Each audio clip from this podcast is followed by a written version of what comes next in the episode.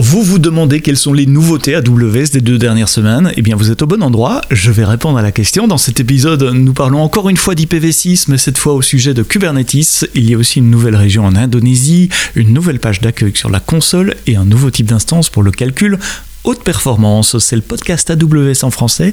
C'est parti, c'est maintenant.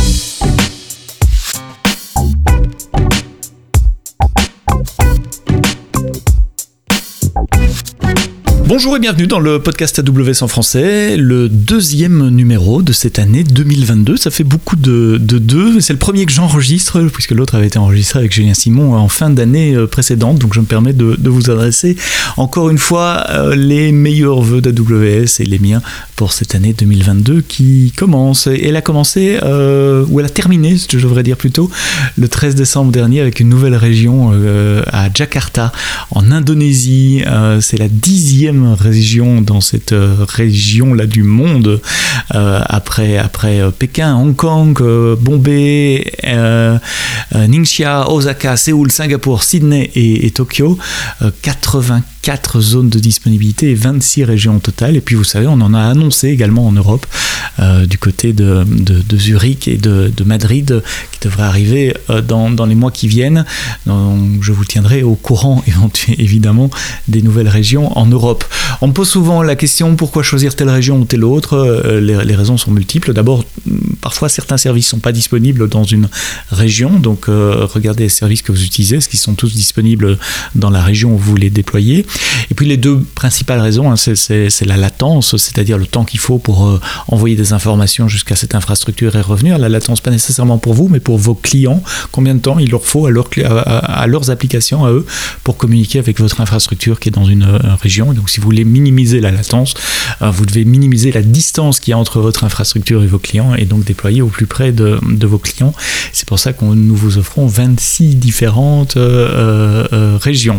Donc ici c'est en Indonésie c'est à euh, Jakarta.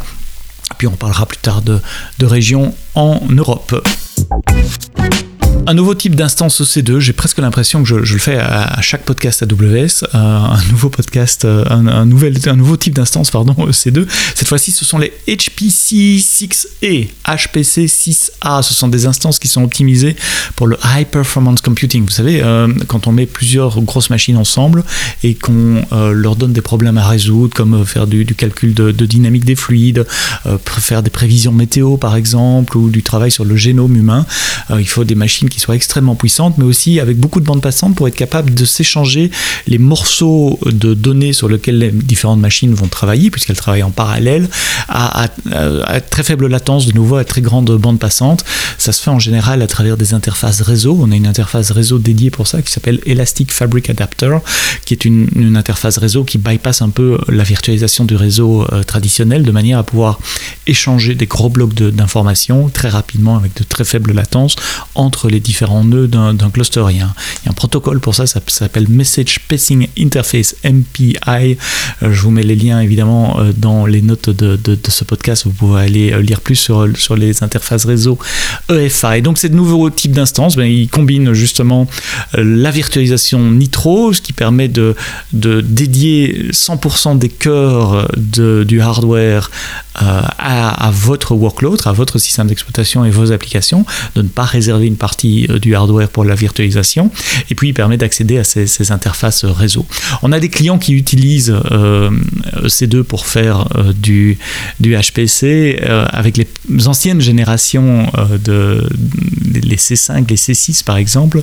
On a un client notamment qui s'appelle je suis en train de rechercher le nom, Descartes Lab, euh, qui soumet régulièrement des, supercomputers sur le, top 500 euh, l'INPAC Benchmark. Vous savez, ce, benchmark qui liste les, plus gros supercomputers euh, de, la planète.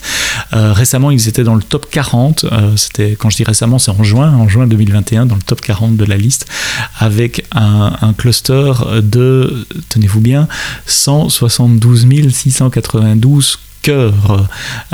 et c'est avec la précédente génération d'instances, c'est pas avec ces nouvelles instances qu'on annonce aujourd'hui. Donc les HP6A, elles ont jusqu'à 96 CPU, presque 100 CPU et 384 Go de mémoire, jusqu'à 100 gigabits par seconde de bande passante sur le, réseau pour échanger les informations justement avec les autres nœuds du cluster EFA pour l'interface euh, graphique. On a fait des tests en interne et ce qui est assez intéressant, c'est de voir que, que, le nombre d'itérations par, par minute sur euh, un benchmark de, Siemens euh, qui s'appelle Siemens SimCenter Starcom Plus pour être prévu, qui est un, benchmark pour le monde de, l'automobile, ces instances scale relativement linéairement jusqu'à 400 instances. Donc on a, on a lancé un cluster avec 400 instances, ça fait, euh, est-ce que j'ai le nombre de corps? Oui, ça fait 40 000 corps euh, euh, à peu près dans, dans, le cluster et on voit que le nombre d'itérations par minute maintenu dans le benchmark scale de façon linéaire, ce qui est assez intéressant comparé aux, précédentes générations, au C5N par exemple que vous utilisiez pour faire ça. Donc je suis bien conscient que ça va concerner qu'un tout petit nombre d'entre vous qui écoutez le podcast AW en, français. Tout le monde ne fait pas du, HPC, des supercomputers qui font des, pétaflops d'opérations euh, par, seconde. Mais c'est intéressant de voir euh, cette branche-là de l'informatique également et de voir les, une des directions dans lesquelles euh, AWS évolue. Deux nouveautés qui vont vous concerner beaucoup plus directement, c'est pour ça que je les ai gardées pour la fin également. La première concerne Amazon Elastic Kubernetes Service, EKS. Vous savez, ce service manager qui vous permet de tourner vos containers euh, Docker avec euh, Kubernetes comme, comme orchestrateur.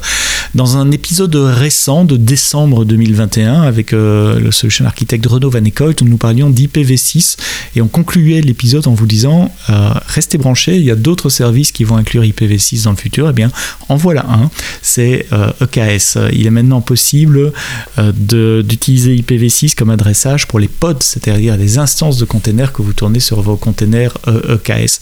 Ce qui est très utile parce que Kubernetes a un modèle de réseau relativement plat, même totalement plat. Euh, ça veut dire que chaque pod consomme une adresse IPv4 et dans un VPC ou même on-prem, vous pouvez être très vite contraint dans le nombre de pods que vous pouvez lancer sur un cluster, vous êtes contraint par le nombre d'adresses IPv4 euh, disponibles. Vous devez vraiment prendre des ranges énormes pour pouvoir satisfaire la demande en, termes de création de pods.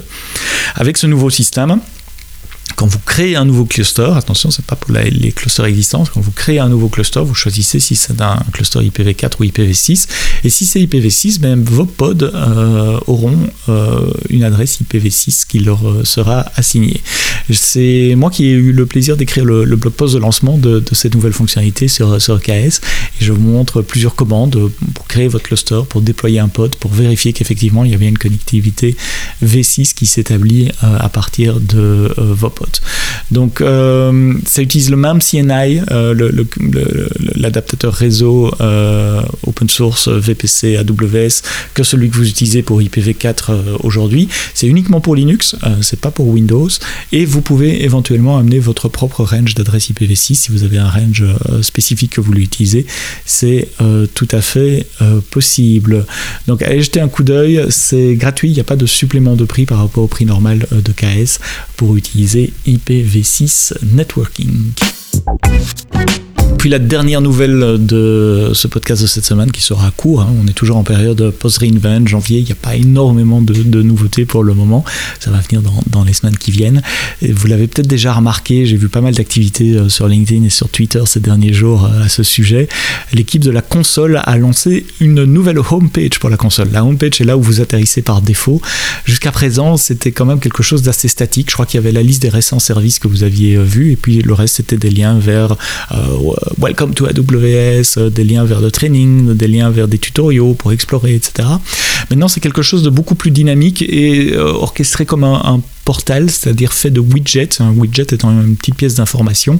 Vous pouvez choisir où vous mettez vos widgets à l'écran, donc vous pouvez customiser pour la première fois votre, votre homepage de la console. Vous pouvez choisir quels sont les widgets que vous voulez voir et, en quelle taille vous voulez les voir, en, étroit ou en, large. Donc vous avez euh, la main sur euh, le layout euh, de la console. Il y a un widget avec les, services récemment utilisés. Il y a encore des, widgets statiques, hein, comme le Welcome to AWS, construisez une solution solutions explorées AWS, cela reste aussi.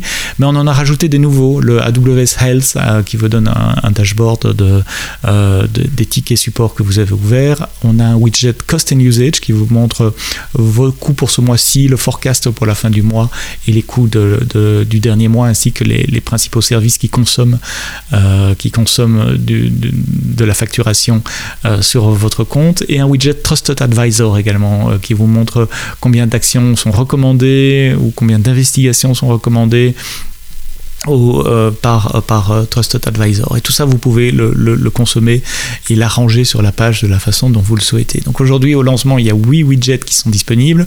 Il y en aura d'autres, c'est qu'un début. ce sont les fondations que nous sommes en train de mettre pour améliorer euh, l'expérience utilisateur, l'expérience, la convivialité, euh, la quantité d'informations que vous pouvez retrouver dans la console AWS. Donc comme d'habitude, donnez-nous votre, feedback, euh, que ce soit sur Twitter pour moi, Sepsto, ou sur mon LinkedIn, Sébastien Stormac. Merci d'avoir écouté le podcast AWS jusqu'au bout. Il était court, 11 minutes, 10 minutes uniquement cette semaine. Continuez d'en parler autour de vous. Si vous aimez le podcast, parlez-en à, vos collègues, partagez-le, euh, mettez des petits pouces vers le haut, des étoiles, euh, abonnez-vous avec euh, la petite cloche ou, quel que soit le système que vous, utilisez pour, pour écouter ce podcast qui est disponible dans toutes les bonnes applications de podcast comme j'ai habitude à le dire. La semaine prochaine, on parlera radio dans le podcast, une fois n'est pas coutume. on parlera de, de l'infrastructure que Radio France utilise sur AWS pour le podcast notamment, mais aussi pour, tous les besoins euh, digitaux, les sites web et les diffusions numériques de euh, euh, Radio France. Rendez-vous vendredi prochain pour ce prochain épisode et d'ici là, quoi que vous codiez, codez-le bien.